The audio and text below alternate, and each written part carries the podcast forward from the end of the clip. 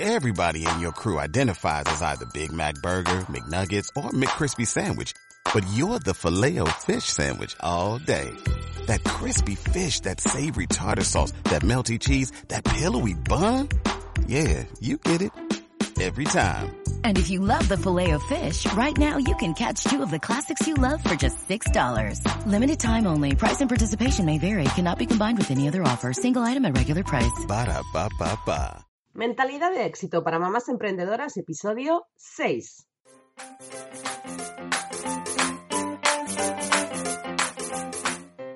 Bienvenida a Mentalidad de éxito para mamás emprendedoras, el podcast en el que quiero empujarte a expandir tu mente, a cuestionar tus creencias y a desarrollar nuevos hábitos para convertirte en la persona que necesitas ser para cumplir tus sueños más ambiciosos.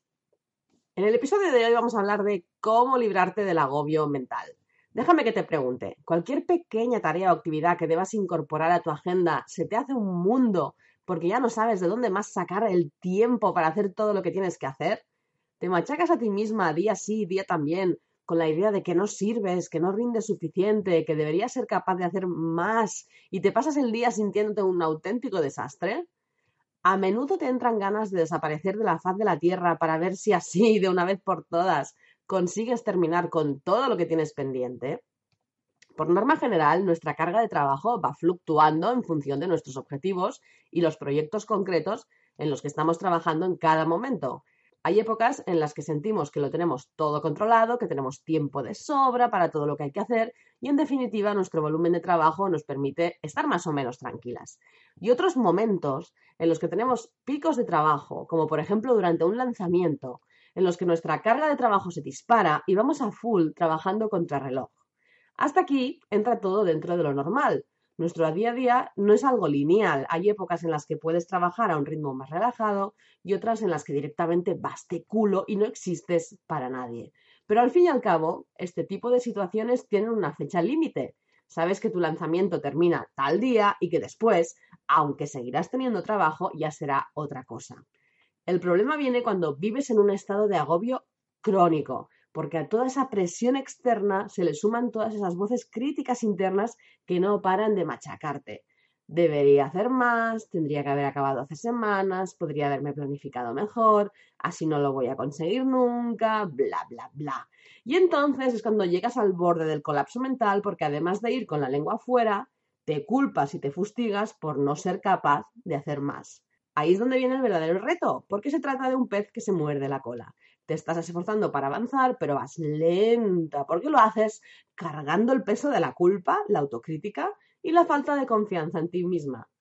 Todo ese exceso de, equipaje te lleva a cometer más errores, lo que sigue alimentando la idea de que eres un desastre y que nada de lo que haces es suficiente, con lo que aún te agobias más, tu estrés se dispara y llegas al borde del colapso.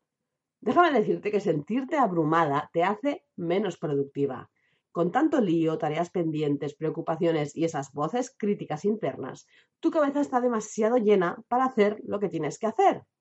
Pero fíjate que lo que realmente te lleva a colapsar no es el trabajo en sí, sino todo lo que ocurre en paralelo en tu mente. Entonces, ¿qué haces cuando te sientes abrumada? La salida rápida es la procrastinación. Es habitual que después de haberte dado cuenta del montón de cosas que tienes pendientes, te empieces a agobiar por todo lo que se te viene encima y a los 5 segundos estés viendo en Facebook un vídeo recopilatorio con los gatitos más monos y graciosos del momento. Cuando estamos abrumadas es mucho más fácil perder el foco.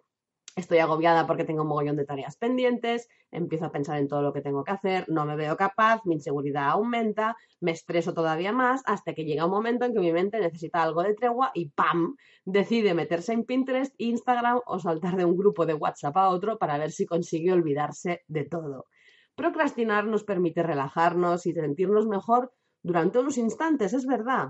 Es la forma de recibir una gratificación instantánea y darnos algo de tregua. Pero al final la realidad se acaba imponiendo y todo lo que tenías que hacer sigue esperándote, solo que ahora dispones de todavía menos tiempo y te sientes todavía más culpable por haber perdido el tiempo en algo totalmente improductivo. Llegados a este punto tienes dos opciones. Una, sigues con el ciclo, te vuelves a machacar y te entierras en la miseria. Y dos, tomas el control de la situación y empiezas a hacer algo para salir del atolladero en el que tú misma te has metido. Vamos a ver ahora algunas estrategias para dejar atrás el agobio. Empezaremos por sacar de tu mente todo lo que te preocupa. Coge bolígrafo y papel y vomita todas tus preocupaciones. Recuerda que necesitas liberar espacio en tu mente para poder pensar con claridad. Así que no te dejes nada. Coge el papel y suelta todo, absolutamente todo lo que te agobia en estos momentos. Escribe, escribe, escribe, escribe hasta que ya lo hayas vaciado y volcado todo en una hoja de papel. Cuando ya estés, verbalízalo. Una vez lo hayas sacado todo, empieza a leer en voz alta lo que has escrito. Cuando dejamos nuestras preocupaciones en nuestra mente, es mucho más fácil que entren en bucle y se retroalimenten para seguir creciendo sin fin. Así que sácalas de su medio. Lee en voz alta todo lo que tienes pendiente, cuáles son tus objetivos y qué es lo que te preocupa. A menudo el simple hecho de verbalizar todo lo que tienes en mente ya te ayuda a organizar tus ideas, porque te permite ver la situación desde otra perspectiva, y eso te ayuda a relativizar la gravedad y en ocasiones incluso llegas a encontrar la solución. ¿No te ha pasado alguna vez eso de ir a pedir ayuda por algo y dejar la frase a medias porque antes de terminar ya has visto cómo solucionarlo? Pues eso mismo es lo que vamos a hacer ahora. Otra opción es hablar con alguien más. Normalmente nos agobiamos mucho cuando estamos solas y no compartimos con nadie nuestras preocupaciones. Nuestras voces internas son capaces de alimentar todo tipo de miedos e inseguridades si no hacemos nada para remediarlo. Así que coge el teléfono y llama a tu mejor amiga, nada de mensajes. Llámala para hablar con ella y pedirle consejo. Da igual si no entiende la mitad de las cosas de las que le hablas o no sabe cómo ayudarte. El simple hecho de compartir tu agobio con alguien te ayudará a relajarte, liberar tensiones y sentirte mucho mejor. Otra magnífica opción es romper con lo que estás haciendo. Probablemente si estás ofuscada y con la sensación de que el tiempo no alcanza, pienses que salir a pasear te va a robar tiempo y no va a ayudar en nada, pero es justo lo contrario. Salir físicamente donde estás te va a permitir empezar a pensar en otras cosas. El atasco mental se va a diluir, eso va a hacer que tengas más espacio en tu cabeza y hola la, puede que hasta aparezca la solución antes de que llegues a la esquina. ¿Por qué crees que las mejores ideas vienen cuando te estás duchando o lavando los platos? Porque estás haciendo algo distinto, permites que tu cerebro se relaje, la niebla mental empieza a diluirse y es entonces cuando las ideas empiezan a fluir. Mantén el foco. Otro motivo por el que tenemos mucha facilidad para agobiarnos es porque nuestro cerebro tiene la capacidad, ojo, de pensar en un millón de posibilidades al mismo tiempo. Cuando veas que estás pensando en hacer mil cosas a la vez, fuérzate conscientemente en dirigir tu atención en una única cosa. Cada vez que te descubras a ti misma preocupándote por cosas que vas a tener que hacer dentro de 15 días, en 6 meses o un año, detente y dirige tu atención hacia el presente y enfócate en el primer paso que vas a dar hoy.